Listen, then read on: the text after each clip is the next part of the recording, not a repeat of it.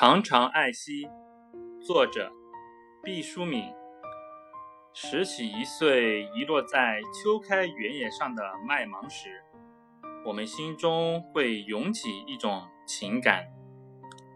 当水龙头正酝酿着滴落一颗椭圆形的水珠，一只手紧紧拧住闸门时，我们心中会涌起一种情感。当凝望宝蓝的天空因为浓雾而浑浑噩噩时，我们心中会涌起一种情感；当注视到正义的人无力捍卫自己的尊严，孤苦无助的时候，我们心中会涌起一种情感。人类将这种痛而波动的感觉命名为爱惜。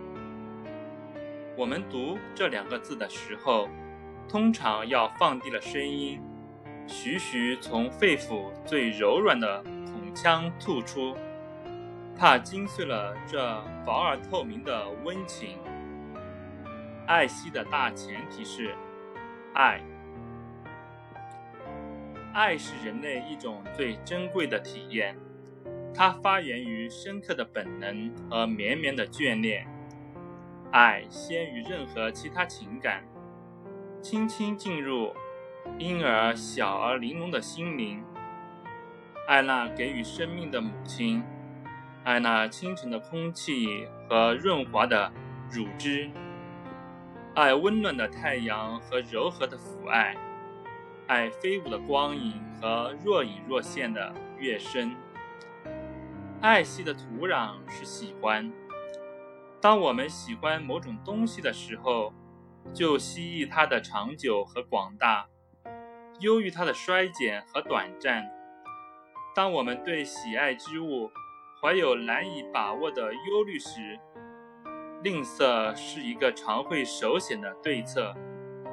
我们会节省珍贵的资源，我们会珍爱不可重复的时光，我们会制造机会。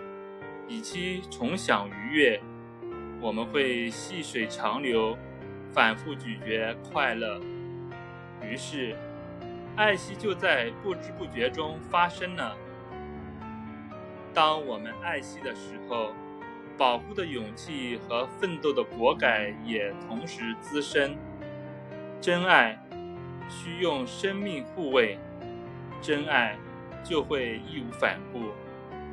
没有保护的爱惜是一朵无蕊的鲜花，可以艳丽，却断无果实；没有爱惜保护是粗粝和逼人的胁迫，是强权而不是心心相印。